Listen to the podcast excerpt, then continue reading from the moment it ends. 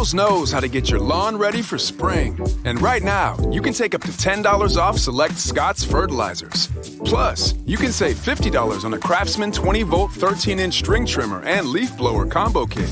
Now just $99. Get set for spring. Visit us in store or online today because Lowe's knows home improvement.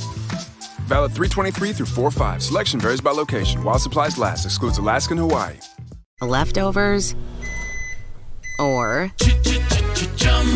the DMV Number 97. or house cleaning or Chumba Casino always brings the fun. Play over a hundred different games online for free from anywhere. You could redeem some serious prizes. Chumba. ChumbaCasino.com. Live the Chumba life. No purchase necessary. Void where prohibited by law. 18 plus terms and conditions apply. See website for details.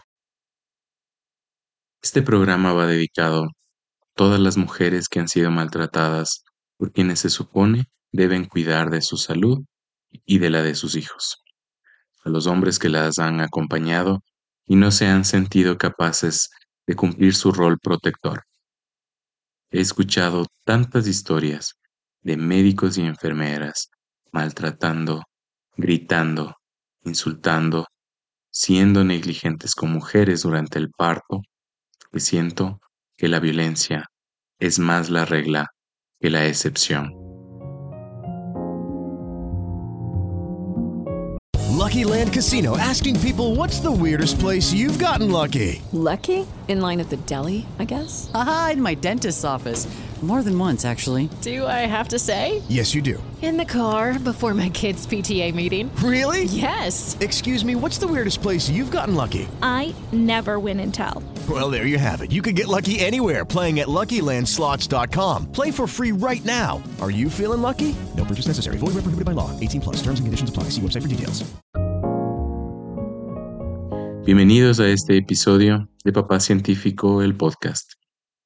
Soy Iván Carrera, papá científico, y en este episodio vamos a hablar de la violencia obstétrica. Nos acompañará Sofía Benavides. Ella es socia de El Parto es Nuestro, una asociación sin ánimo de lucro que busca que más mujeres tengan un parto respetuoso y sin violencia gineco-obstétrica. Bienvenida Sofía Benavides del Parto es Nuestro. Eh, gracias por atender al, al, a la invitación para Papá Científico, el podcast. Eh, quisiera que te presentes tú y que presentes también a El Parto es Nuestro, quiénes son ustedes, eh, qué hacen y, y, cómo les está yendo. Chévere, muchas gracias.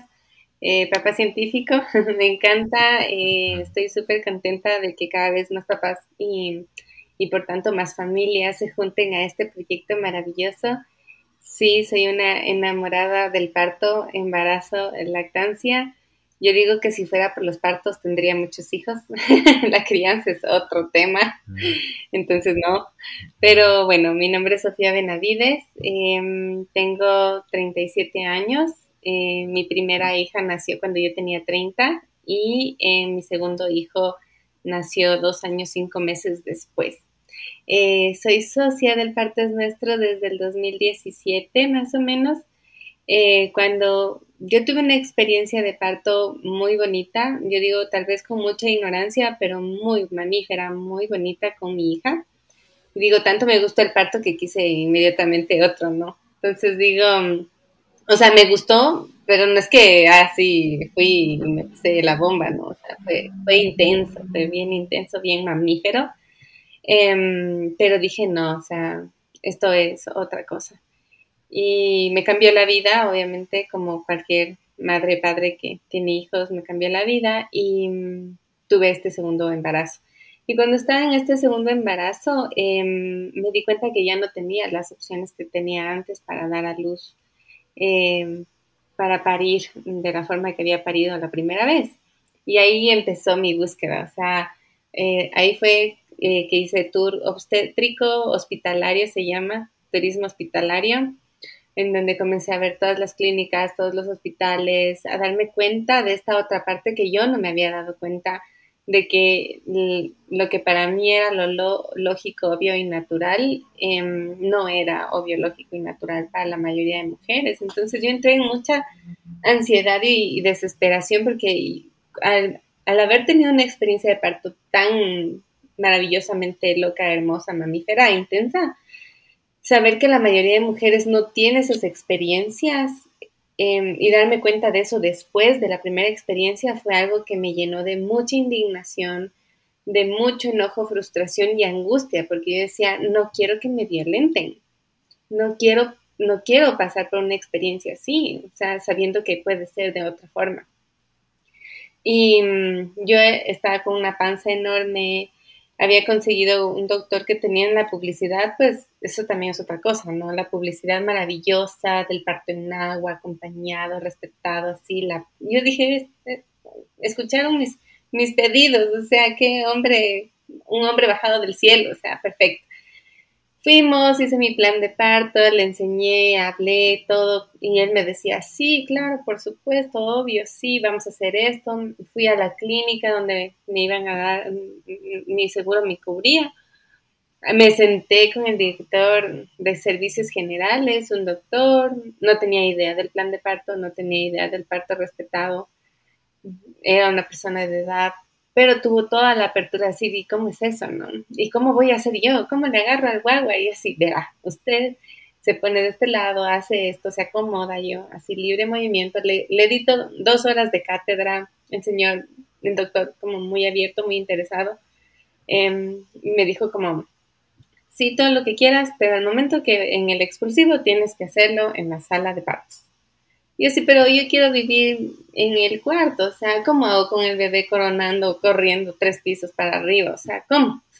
No, eso tenemos que ver. Bueno, hablé con el doctor, dijo que me iba a hacer prestar todos los juguetes y todo bien. Para no hacer largo el cuento, a las 38 semanas de embarazo em, me dijo que no podía. La pediatra eh, que trabajaba con él me, manda al diablo, me dijo que lo que estoy pidiendo no se hace en este país y que si quiero tengo que ir a otro país, a una casa de partos. Y que si es en horario de oficina, ella está en el consultorio y no me puede atender. Entonces a las 38 semanas, era un sábado, comencé a buscar desesperada otra opción. Y... O sea, esto te avisan a las 38 semanas. o sea, cuando ya el, bebé se puede venir en cualquier momento. Me dejó botada el, doctor. Ya. Pero en este proceso yo decía, ¿cómo es posible? No está bien. Yo siempre he sido muy activista. Desde los 17 años hago activismo. Entonces, em, si no es antes.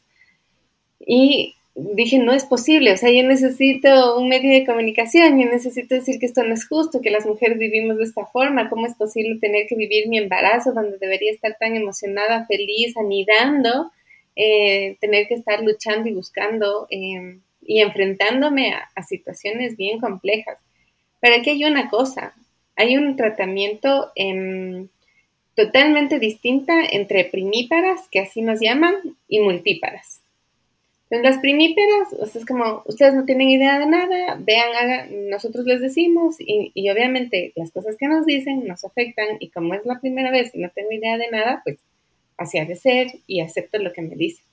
Como multipara, ya era mi segundo parto en el hospital, en el turismo hospitalario, me dijeron unas cosas que si hubiese sido la primera vez, obviamente me hubiese puesto en una situación muy compleja porque eh, yo les decía, pero quiero alojamiento continuo, pero quiero, o sea, lo que dice el plan de parto, o sea, no es ninguna ciencia. Tú googleas, dices plan de parto y así, los básicos, las recomendaciones de la OMS tenían mi plan de parto. Ninguna excentricidad. Entonces me decía, no, pero em, ¿cómo le va a aplastar al bebé? ¿Le va a dejar sin comer? ¿O se, va, se puede ahogar? O sea, cosas así que a uno le da mucho miedo. Entonces yo le decía, en, dos ocasiones con dos eh, enfermeras, yo le digo, es mi segundo bebé. Y me dijo, ay, claro, como es su segundo bebé, entonces usted ya sabe, ya no le va a matar de frío, ya no le va a hacer morir de hambre. Entonces no hay problema, sí puede hacer todo lo que usted dice. Entonces, eh, era tan impactante que yo buscaba eh, medios de comunicación.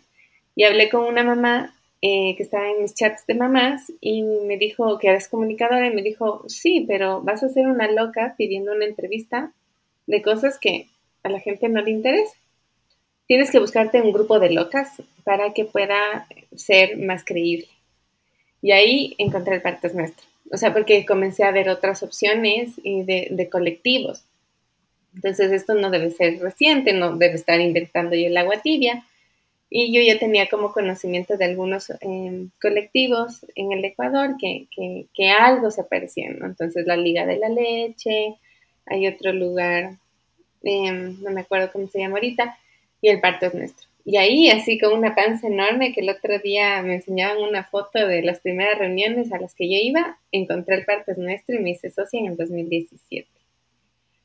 Entonces así fue como esta búsqueda y aún así eh, me di cuenta de un montón de información que no tenía conocimiento.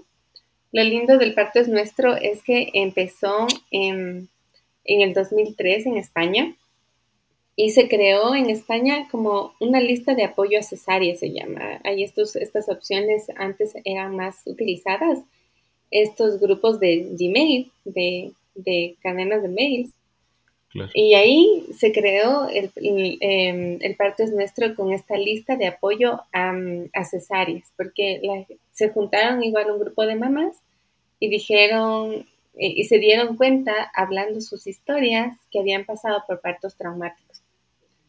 Y estas mujeres em, que, que, tienen también un recorrido, son, tienen también su, su, su bagaje y su investigación, dijeron, esto no es posible, o sea, todos estamos viviendo nuestros traumas hacia adentro. Y se comenzaron a juntar y fue tan loco que, cada vez esta lista creció tanto que mm, comenzaron a hablarse de este secreto a voces, ¿no? A mí también me pasó, yo también me sentí así, a mí también me dijeron esto, eso también le pasó a mi bebé. Y comenzaron a juntarse estas mujeres y comenzaron a sanarse a través de compartir sus experiencias. Y es así como en España eh, se creó el Partes Nuestro, desde un, activismo eh, social. En otros países el activismo es muy importante. Aquí no es tan, tan bien visto, eh, pero es una asociación sin ánimos de lucro feminista, que fue algo que recién no incluyeron, que no busca em, lucrar de esto, sino más bien apoyar mujeres eh, y familias que han vivido partos traumáticos, eh, enfocándose mucho en las recomendaciones de la Organización Mundial de la Salud y también para apoyar las lactancias. Y al día de hoy tenemos como más de 900 socias activas, muchas más inactivas. Y nosotros teníamos aquí en el Ecuador una, una mujer de estas mujeres, o sea, fue parecidísimo, porque también fue un grupo de madres que comenzaron a hablar de sus partos y también tuvieron partos, eh, partos violentos aquí en el Ecuador y fue la misma búsqueda. Fue como, ¿cómo es posible? ¿Por qué nos pasó esto? Apoyémonos. Y ellas también querían crear una organización eh, para apoyarse y sanarse en tribu y una de ellas era socia, eh, era, es, española, y, viene una mamá y, me, y dice, yo eh, encontré esta lista de, de apoyas cesáreas, y, y, es española. Entonces la, esta, esta mujer española dice, nada, si es España, entonces yo puedo comunicarme porque yo también soy española y ahí fue cuando juntamos el grupo de Ecuador con esta intención de crear este movimiento en Ecuador con el grupo de España. Y nos convertimos en la primera sede internacional del Parto es Nuestro que oficialmente se hizo, se terminó de, de consolidar en el 2013 y hacia el 2015 pasó algo muy parecido en, Argentina y ahí salió la segunda sede internacional en Argentina. Entonces hasta ahí nos hemos quedado. Qué interesante. Y, entre las actividades que ustedes hacen, eh, ¿qué, tienen ustedes? Hay un montón. Eh, la participación internacional es súper súper buena. Eh, formamos parte de un comité mm, de se llama CEDAW, por ejemplo.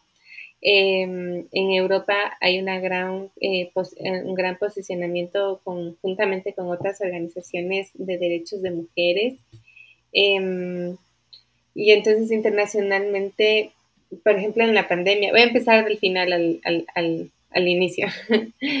Pero con la pandemia fue súper interesante cómo pudimos juntarnos de varios países. Entonces tuvimos mucha representación internacional en eventos eh, relacionados a parto, nacimiento y a maternidad en México, en Chile, en Uruguay, en, en Perú, eh, con nosotros mismos, en Argentina. Entonces ha sido muy, muy bueno para nosotros la pandemia porque uno de los retos que tienen las mujeres y los hombres también, que son activistas, que son socios del Pacto es Nuestro, es este tema de tener, ser muy activos en la maternidad y en la paternidad. Entonces, este, esta dinámica de dónde dejo el guagua, me voy con el guagua, la reunión, el tiempo, la hora, todo eso se, se, nos complicaba. Entonces ahora se redujo a un link y a una computadora y y nos pudimos conectar desde muchos lugares del mundo. Entonces, la participación internacional ha sido muy buena y a, raíz de la pandemia eh, igual más. Lo triste, si lo queremos poner de esa manera, es que todas las personas y todas las mujeres vivimos lo mismo sin distinción de, raíz, eh, raza, eh, condición étnica, cultural, país somos violentadas de todas las formas posibles en todos los lugares del mundo y seguimos en la misma situación, con avances y retrocesos. También eh, a nivel Ecuador somos un referente porque hemos tenido mucha incidencia en la política pública. Nosotras fuimos las que pusimos el nombre de eh, el concepto de violencia ginecobstétrica en la ley em, en la ley de para prevenir y erradicar la violencia contra las mujeres que salió en noviembre del 2017. Y fue todo un caos porque nosotros estuvimos desde la, desde la creación de, la construcción del, del, proyecto de ley que era de parto respetado. Y ahí comenzamos a poner el nombre de violencia ginecobstétrica y a cuestionarlo y hablarlo y, y a concientizarlo y el resultado es que tenemos el artículo 10 en el numeral G, ya tenemos el concepto de violencia ginecobstétrica, al menos ya está puesto en la ley. Ya Pero, pero está un proyecto de ley sobre el parto humanizado. Había, sí, hubo, sí. Em, se está ahora moviendo también. Lo que se terminó consolidando fue esta ley de prevención y erradicación de la violencia contra las mujeres y eso es, eso es lo tangible. También hemos trabajado, trabajamos como cuatro años en la elaboración del, del Código Orgánico de la Salud, que ya finalmente salió y era una cosa así con muchas, eh, eh, con mucho aporte del parte es nuestro. Y a la final eh, el presidente Lenin Moreno le dio un veto total y mató a la ley. Entonces volvimos de cero, pero nuestra participación en política pública y en institucional, e institucional ha sido bastante interesante. Hemos podido participar en foros de violencia obstétrica y, trabajar con el Ministerio de Salud Pública y hemos estado apoyando en la capacitación de personal, en sensibilización también hemos apoyado en investigaciones, hay algunas investigaciones de la Universidad de las Américas, la UDLA. Entonces, también participamos en, una de las primeras ediciones en donde se, empezó a, investigar sobre la violencia ginecobstétrica en el Ecuador. Em, pero el corazón del parte es nuestro son las reuniones de madres, las reuniones informativas. Me parece a mí una, una labor muy elogiable, muy, muy chévere lo que ustedes hacen. Este, el tema del parto humanizado es algo que para quien no ha sido papá o para quien no ha vivido la paternidad en estos tiempos actuales, eh, no conoce no, no, sabe lo que es un parto humanizado. Inclusive muchas mamás, muchas mujeres, ¿sí? muchas familias actualmente no saben porque lo que se tiene en atención pública, los dos grandes... Eh, Proveedores de servicio. Eh, en, nuestro caso serían los tres grandes lugares, la, parte pública, en, lo, en el... Eh, en lo que es el Ministerio de Salud Pública, lo que es el, la seguridad social en el IES. Eh, no hay estas prácticas, ¿sí? Entonces el parto es muy, llamémoslo a la antigua o muy, es muy, muy crudo, muy duro. Eh, existe, es, es muy presente la violencia obstétrica y son ahora estos movimientos en los que uno, como por ejemplo en los cursos de, en los cursos eh, prenatales, son esos cursos en los que a uno le presentan y le dicen, no, no hace falta esto, o sea, ya el parto es una cuestión bien eh, dolorosa por la misma naturaleza nuestra, ¿no? Eh, no tiene por qué aumentarle más, no tiene por qué hacerle, no tiene por qué tratarle mal a la mamá, no tiene por qué eh, separarle al papá de la mamá mientras está el momento del parto. No hay una razón técnica o, que yo quisiera saber la razón técnica en la que me digan, no sé, tal vez en el tiempo de la pandemia dicen, bueno, a lo mejor el papá es asintomático y es un bebé recién nacido cero eh, defensas y anticuerpos y usted mejor vaya hacia un lado. Ya, yo ahí puedo aceptar, pero en condiciones normales, inclusive ahora que ya nosotros hemos pasado la parte más dura de la pandemia, se han quitado las restricciones, estamos vacunados con tres y cuatro dosis eh, deberíamos nosotros ya propender el hecho de que el, papá participe del parto, por ejemplo, que es la, parte ah, eh, que, me tocó a mí. O sea, yo tengo una historia similar a la tuya, en la que nace mi hija, mi hija nació en el 2019, antes de la pandemia, y nosotros tuvimos la suerte de que yo sí pude participar de, todo el proceso, ¿ya? Entonces estuvo, estuvo mi esposa por eh, cuestiones de, salud, ella estuvo ingresada en la parte de las eh, eh, embarazadas de alto riesgo, ¿sí? Entonces estaba allí en una parte diferenciada de las, de las, de las que no están en, en alto riesgo. Entonces, el momento ya que empieza, que se llega al, tema de la dilatación, de los dolores de parto, me dicen, bueno, usted póngase esta bata eh, estéril y vamos a la sala de partos. Para mí eso era lo normal y lo que yo esperaba, ¿sí? Pero con casos eh, eh, familiares, personales, cercanos, me han dicho, no, pero esto no pasa, esto no pasa en, el, en el, IES, por ejemplo, esto no pasa en, la maternidad, esto no pasa en, los hospitales públicos.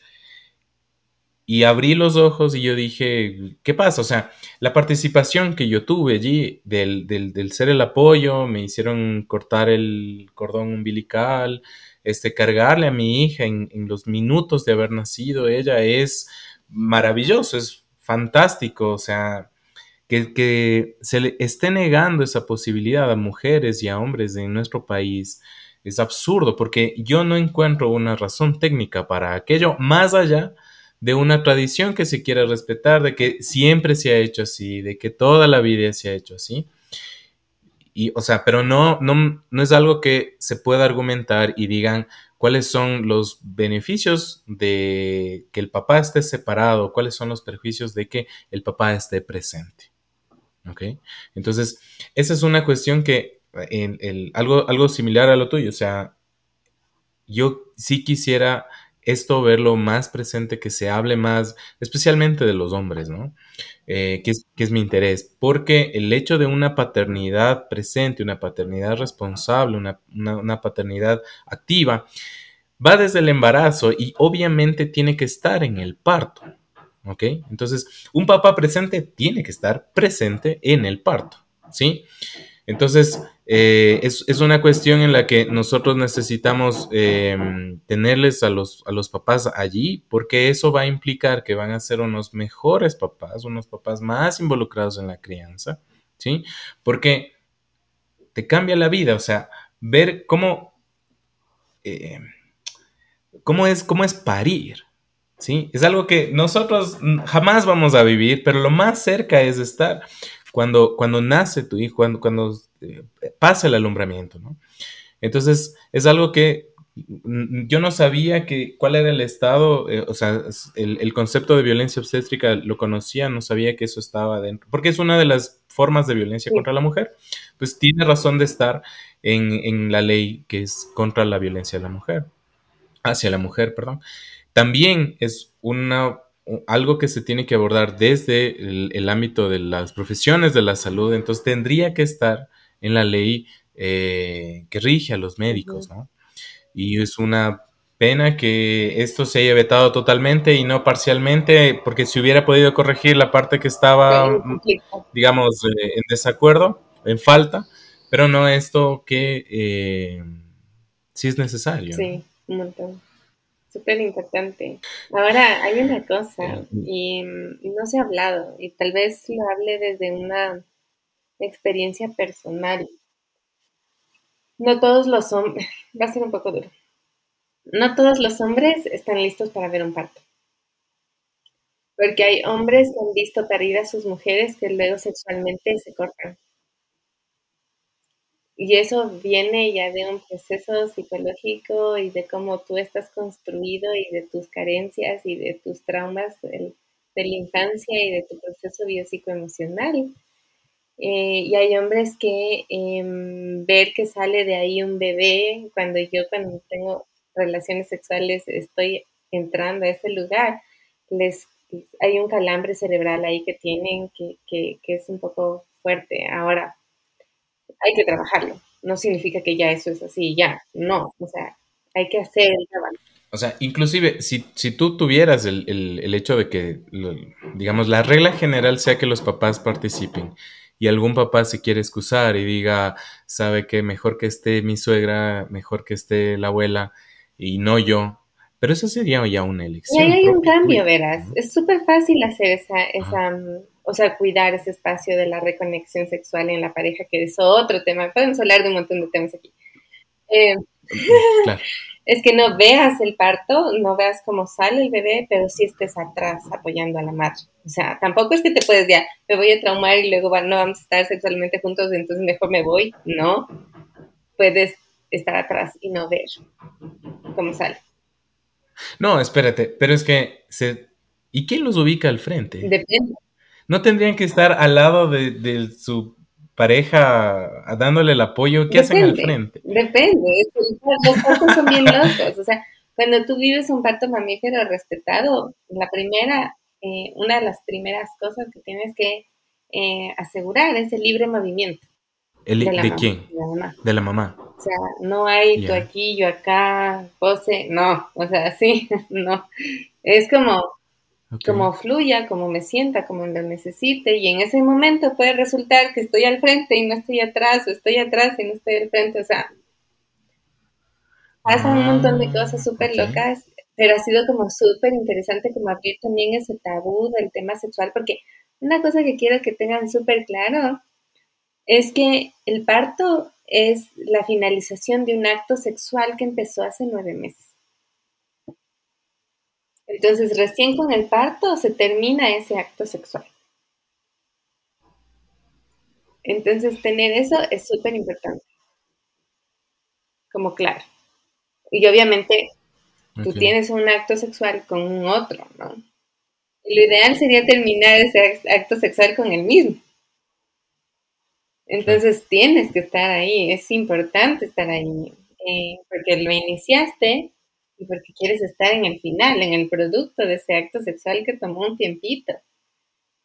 Pero el, el, tema es que no se ha visto el parto como un acto sexual y de hecho con todo el tabú que tiene la sexualidad, pues verlo de esa manera es bien incómodo.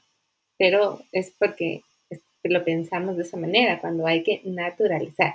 Hay que naturalizar lo que es natural, lo que, lo que para lo que estamos hechos, el cuerpo de la mujer, los senos, el cuerpo de la mujer está hecho para eso, los hombres también tienen su, estructura porque tienen una razón de ser y eso es lo que hay que naturalizar. Lo que hay que desnaturalizar es la violencia de la em, que está envuelta en todo ese proceso y se llama la hipermedicalización del, del parto.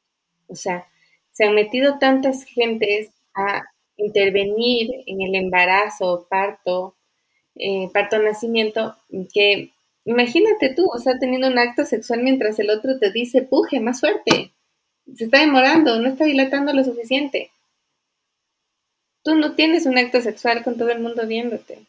Un parto nacimiento es lo mismo y, y todo el mundo te ve, todo el mundo te toca, todo el mundo eh, te mete los dedos, todo el mundo te juzga de si lo estás haciendo bien o no, te estás demorando en dilatar. Entonces, perdón, voy a hacer más mi esfuerzo para que mi cuerpo me entienda que tiene que abrirse más rápido porque no lo estoy cumpliendo en el tiempo. Todo eso es violento y todo eso está súper naturalizado. Entonces, hay, hay una partera estadounidense que se llama Ina May Gaskin y ella hacía la comparación de ir al baño. No nos gusta ir al baño em, con la puerta abierta. Y justo una amiga me decía el otro día que le estaban haciendo un examen de la uretra y le decía, y la doctora que sostenía el vaso y le decía, le, había puesto una sonda y necesitaban ver si tenía un problema em, del sistema urinario y le decía, ya, orine. No pudo orinar. Sosteniéndole el vaso ahí. Entonces, em, en el parto es igual, o sea, es como, ya, puje, de veo. Eso es lo que está naturalizado, la violencia. Y ahora nosotros le hablamos de la violencia gineco-obstétrica y hay que hacer, eh, hacer un énfasis en que es gineco-obstétrica, porque la obstétrica está solo relacionada al, embarazo parto-nacimiento. La gineco-obstétrica viene de todo el proceso ginecológico de eh, desarrollo de los órganos sexuales y todo lo que venga que todo lo que tenga que ver con la vida sexual y reproductiva de la persona. Entonces puedes tener violencia gineco-obstétrica la primera vez que vas al ginecólogo y te cuestiona sobre tu vida sexual o, hace un comentario medio morboso de que ya estás desarrolladita a querer sacarte el útero después, porque si ya tuvo hijos ya no le sirve esa cosa, más bien está sangrando mucho, más bien se lo saco. Así que es... O no querer ligar cuando la mujer quiere se lo pide y dice, ¿cómo así le voy a ligar? O hay esta cosa que dicen, eh, este más, que cuando te suturan, le dicen, este punto es para el padre, como para hacerte el, el, la cavidad más pequeña, yo qué sé, súper machista. ¿Cómo te va con eso? Estás, te un poco impactado. Sí, sí, sí, o sea, eh, es, algo que... Es algo que impacta, ¿no? O sea, saber que, eh, las mujeres, las, las mujeres en general y ya particularmente las, las mamás están expuestas a un tratamiento de esta forma, a que las traten de esa forma, eh, es impactante. Sí. Es, impresiona, impresiona. A, mí me impresiona. Este. ¿Y qué hacemos? ¿Qué podemos hacer? ¿Qué, qué, como, como papás me gustaría, qué como papás pudiéramos hacer nosotros? O sea, yo sé que la situación actual es la que es, ¿ya? Eh, pero ¿qué, podría, ¿qué pudiéramos hacer? O sea, yo sé que hay, cosas que se pueden cambiar. ¿Cuáles, ¿Cuáles podrían ser esas, eh, Sofía? Primero, hacernos responsables. Una cosa que me encanta del parto es nuestro y de esta filosofía también muy europea, tal vez sí no de todos, pero, pero que tiene el parto es nuestro, es la corresponsabilidad. Los ecuatorianos somos muy de, no sé, me dijeron, ya me dijo, así de ser, eh, el doctor debe saber más, él es el que estudió. Y entonces, cuando uno se quita la responsabilidad, es mucho más fácil culpar. Y viene desde mucho este conformismo de los políticos y ellos, los corruptos, sí, la pandemia, sí, el vecino, todo el mundo tiene la culpa menos yo. Si tú empezaste un acto sexual, fue con conocimiento de causa. O sea, tú dijiste sí, eh, en la mayoría de los casos, idealmente, uno con, consensuados. Tú estás en un proceso en donde tú estás coparticipando, ¿ya? en, los casos que no son violencia y no es violación y todo. Entonces, tienes que hacerte responsable también de tu embarazo, de tu salud, de comer bien, de ir a los médicos, a, las revisiones que necesites y asimismo de preparar el tratamiento.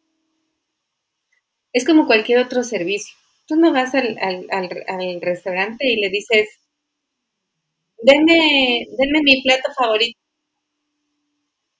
No, o sea, tú vas y dices, quiero un pollo, eh, quiero una carne, un bife, tres cuartos, picaña, con eh, chimichurri aparte o junto, la papa frita, la papa caliente, la papa cocinada. O sea, tú le dices, y ya si tú no dices exactamente cómo quieres, pues tampoco te quejes de lo que recibes, ¿no? Si no estás, porque no sabemos pedir las cosas, no nos han enseñado, tenemos que aprender. Entonces, lo mismo es con el parto nacimiento.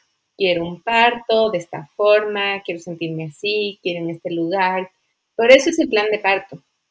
Porque el plan de parto puedes ponerle hasta y que me canten el Ave María cuando la bebé esté saliendo del canal vaginal. O sea, bien lo puedes hacer, es tu parto, o sea, es tu, tu acto sexual. O sea, tú dices, vamos a la cama, vamos al motel, vamos, vamos. O sea, tú dices, ¿no?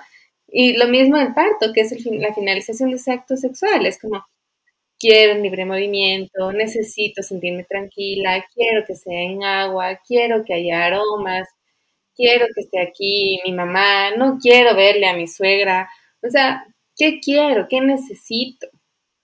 ¿Y cómo lo necesito? Y cómo los dos, papá y mamá, se sientan bien en ese proceso. Así como tú pides la orden en el restaurante, así como cuando tú preparas tu boda o cualquier evento social importante, no le dices, venga y pégueme y haga la super fiesta y póngame las canciones que me gustan.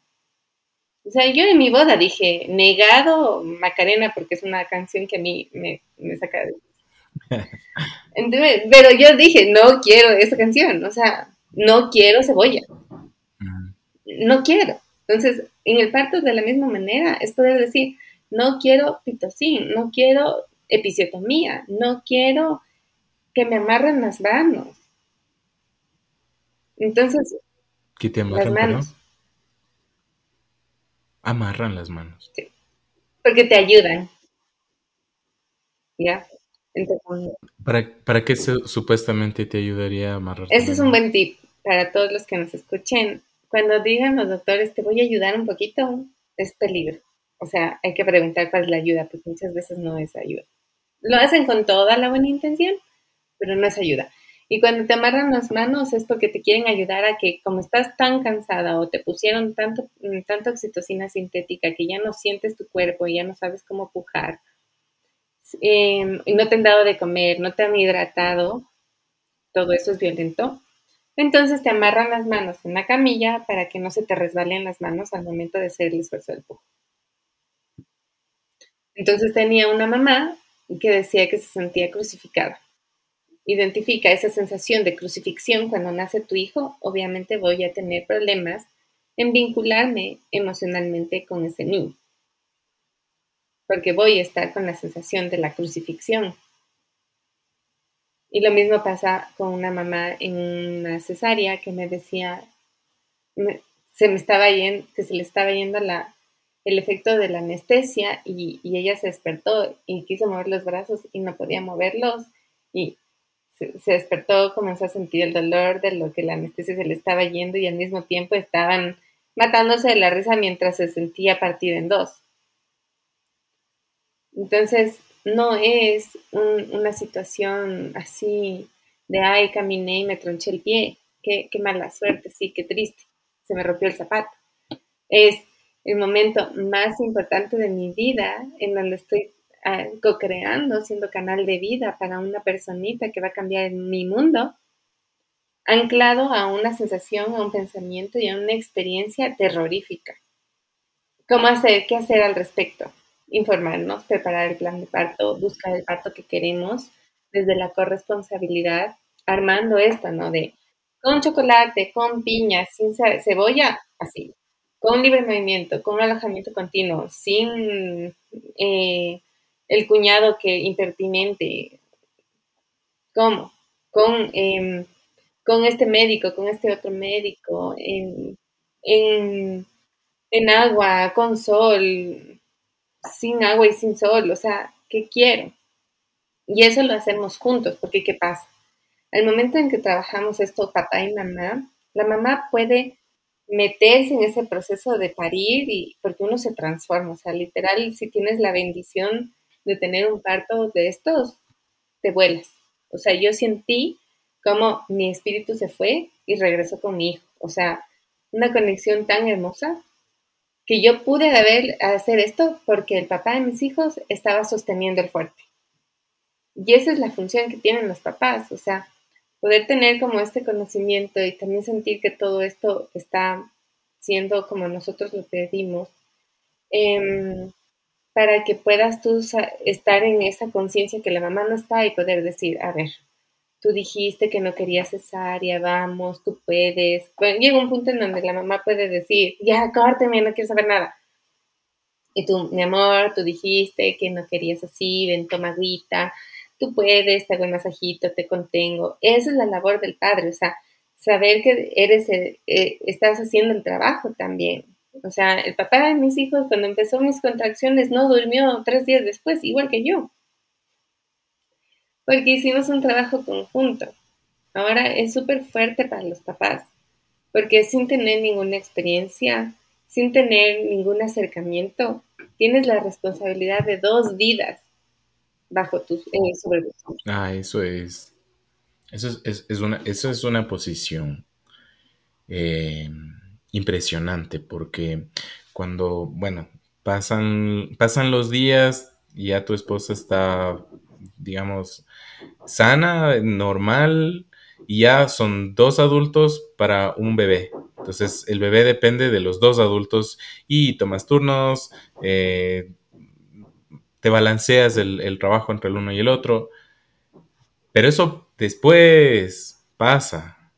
El momento del parto es realmente es impresionante, o sea, porque tú eres el cuidador y protector de esas dos vidas, porque la, pues la bebé está allí, es completamente indefensa, y tu mujer está eh, no, se puede valer por sí misma. Entonces, por eso es que a mí me impresiona tanto el hecho de que no se permite a los papás eh, estar presentes.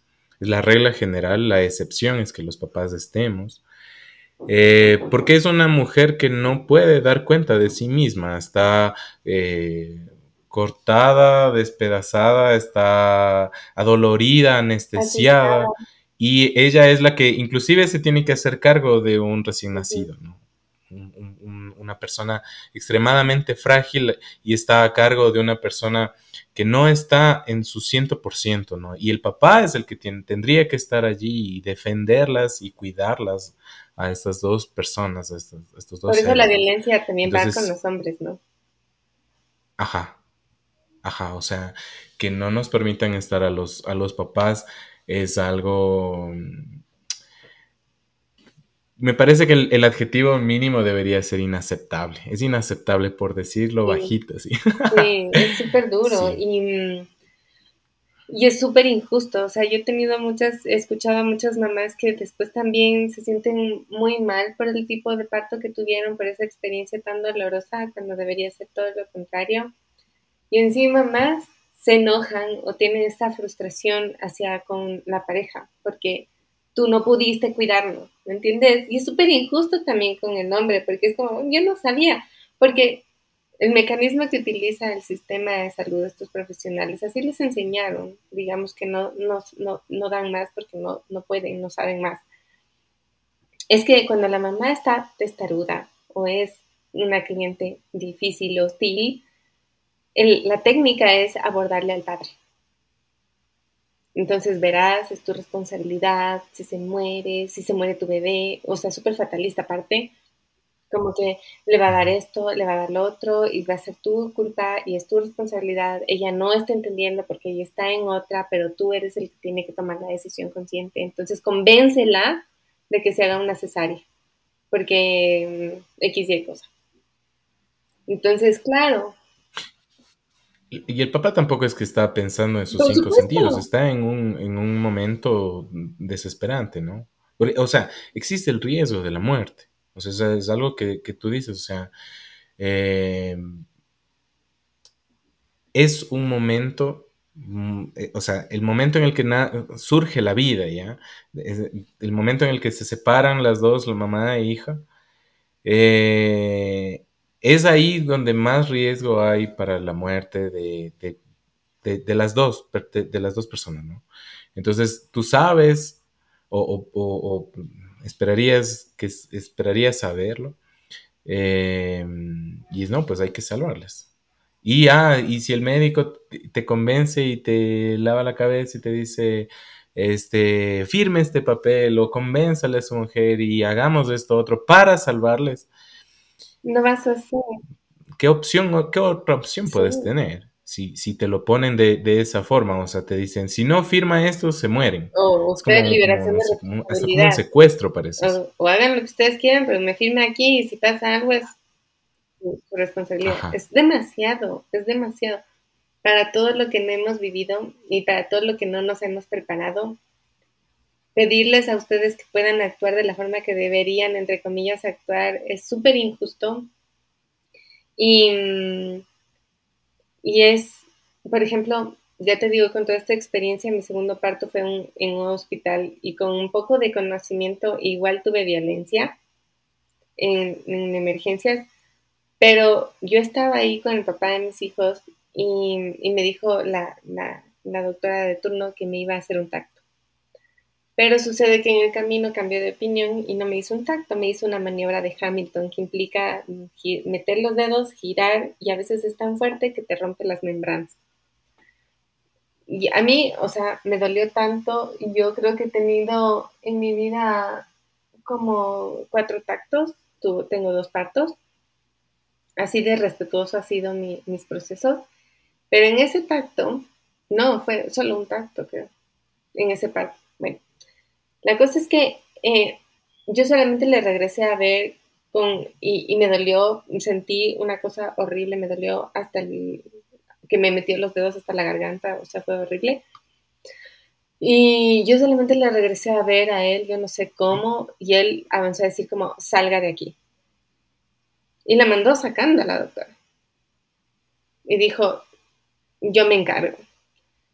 Que el hombre pueda hacer eso es porque obviamente tuvo un, era un segundo parto. De la misma manera que empecé diciendo que el trato de una primípara es diferente a una multipara.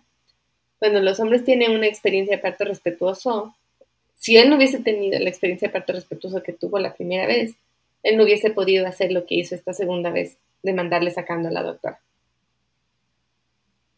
Pero esto es una cosa que solamente él lo pudo hacer por esa experiencia. Pero pedirle a un hombre que haga eso cuando no tienes idea es súper injusto.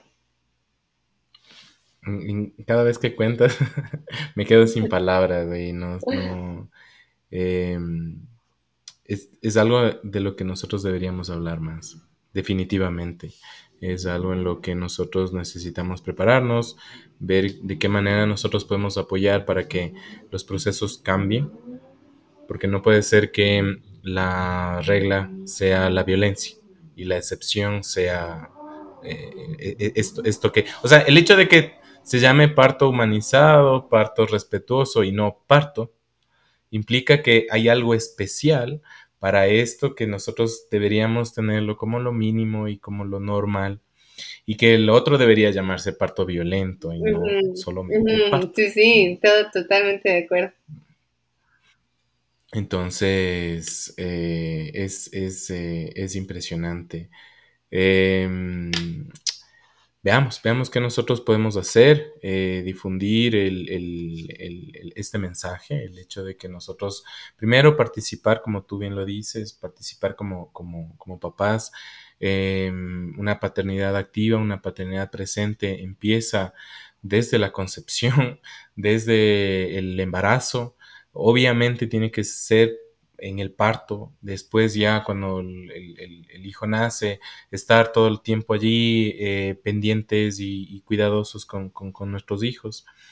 Este, y parte de esto es enterarnos de que existen estas, eh, em, de que existe primero el plan de parto, qué, es lo que tú puedes aspirar o qué es lo que tú puedes elegir o qué tú es lo que puedes eh, escoger para el, nacimiento de tu hijo, que no es un momento cualquiera, es un momento eh, que te va a cambiar la vida. realmente la vida te cambia desde, desde la concepción, desde Eh, inclusive antes, cuando ya te decides con tu, con tu esposa y dices, bueno, eh, este es el momento, vamos eh, a ponernos a hacer la tarea. Entonces, este, e, es, es, algo transformador. El parto ciertamente es un momento crucial en, el, en, la vida de un, de un papá. a mí me decían, fue, volvían a nacer. Por supuesto que sí. Ajá. Decía, hoy, hoy volví a nacer. Este es, desde hoy nací de nuevo. Eh, la, parte de las experiencias de como papás, para mí, este sí fue el, el, el día más feliz de mi vida. el, día que, que, que, nació mi hija. Este, el hecho de que nosotros nos podamos involucrar y nosotros seamos, cumplamos nuestro rol de protectores de nuestra, de nuestra pareja y de nuestros hijos. En ese momento donde están más vulnerables, en toda la vida no, es, no van a estar más vulnerables que en ese momento. Y cumplamos nosotros nuestro rol de protegerlos.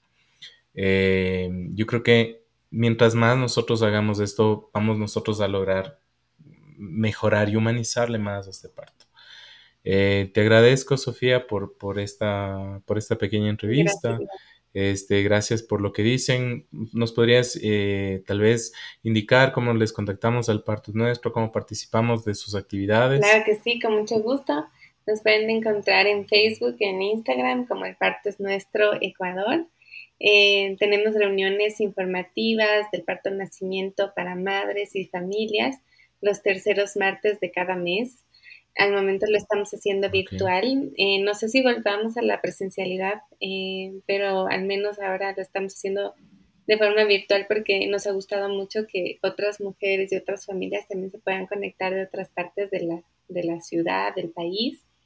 Eh, y bueno, mi número celular es el 099 27 15 999. Siempre que haya alguna duda o inquietud como esto es un proceso de voluntariado sin ánimo de lucro, es de corazón, realmente eh, es, siempre estamos. Si no soy yo, escribir en la página también los números de contacto están ahí. Eh, siempre nos estamos rotando y siempre estamos entregando información. Lo que no hacemos es promocionar eh, instituciones de salud ni profesionales de, eh, de salud. No les, no, no, claro. no abanderamos ni porque una, así como a ti te gusta una cosa, al otro le va a gustar otra cosa y, y está bien. Entonces, infórmense. Tenemos también la página del Parto es Nuestro, www.elpartoesnuestro.es y ahí también hay un apartado del Ecuador. Y nada, pues felices de estar aquí. Muchas gracias por esta experiencia. Espero que haya muchas ocasiones más. Y, y aquí estamos para lo que necesiten.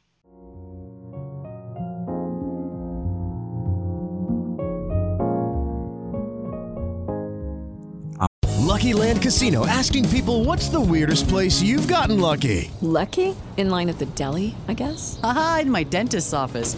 More than once, actually. Do I have to say? Yes, you do. In the car before my kids' PTA meeting. Really? Yes. Excuse me, what's the weirdest place you've gotten lucky? I never win and tell. Well, there you have it. You can get lucky anywhere playing at LuckyLandSlots.com. Play for free right now. Are you feeling lucky? No purchase necessary. Void where prohibited by law. 18 plus. Terms and conditions apply. See website for details. Ahora, un mensaje de nuestro auspiciante, BlendJet.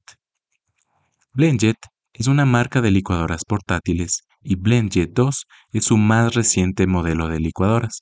Súper silenciosas, muy pequeñas y muy poderosas. Pueden caber en un portavasos y pueden triturar hielo y fruta congelada. BlendJet 2 es ideal para batidos, jugos, papillas, sopas y hasta para mezclar la fórmula para preparar el tetero de tu bebé. BlendJet 2 funciona con una batería recargable a través de un cable USB y una carga te sirve hasta para 15 preparaciones. Lo mejor de todo es que es súper fácil de limpiar. No tienes que complicarte con desarmarlo, solo mezcla agua con una gota de jabón y activa la licuadora por unos momentos para lavarla. ¿Cómo la puedes comprar? Entra a blendjet.com y usa el código promocional papacientífico 12 para obtener un 12% de descuento en tu pedido y envío gratuito. El envío hacia Latinoamérica se realiza por FedEx, con código de rastreo y seguro de envío. Ninguna otra licuadora portátil en el mercado se compara con la calidad, potencia e innovación de BlendJet 2. Garantizan que la amarás o te devolverán tu dinero. Prepara en cualquier momento y lugar con la licuadora portátil BlendJet 2.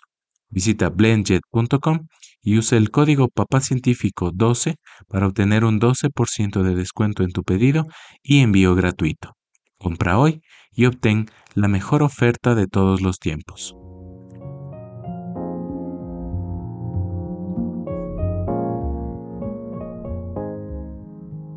Esto fue todo por hoy. Recuerden que estamos en las plataformas de streaming Spotify, Google Podcasts, Evox, Spreaker y Zencaster, y que si lo prefieren pueden escuchar este y todos los episodios de este podcast en www.papacientifico.com slash podcast. Los episodios nuevos salen siempre los domingos en la mañana. La próxima semana continuaremos explorando el tema de la violencia obstétrica. Y me gustaría que nos cuenten en los comentarios de este programa si han conocido en casos en sus países, casos cercanos, y de cómo creen ustedes que los padres podemos actuar para proteger a nuestras compañeras y a nuestros hijos. Gracias por escuchar este episodio. Recuerden que la paternidad es la más importante de las empresas humanas. Papá Científico es una producción Radio Ruanda. With the Lucky Land slots, you can get lucky just about anywhere. This is your captain speaking. Uh, we've got clear runway and the weather's fine, but we're just going to circle up here a while and uh, get lucky. No, no, nothing like that. It's just these cash prizes add up quick. So I suggest you sit back, keep your tray table upright, and start getting lucky. Play for free at LuckyLandSlots.com. Are you feeling lucky? No purchase necessary. Void where prohibited by law. 18 plus terms and conditions apply. See website for details.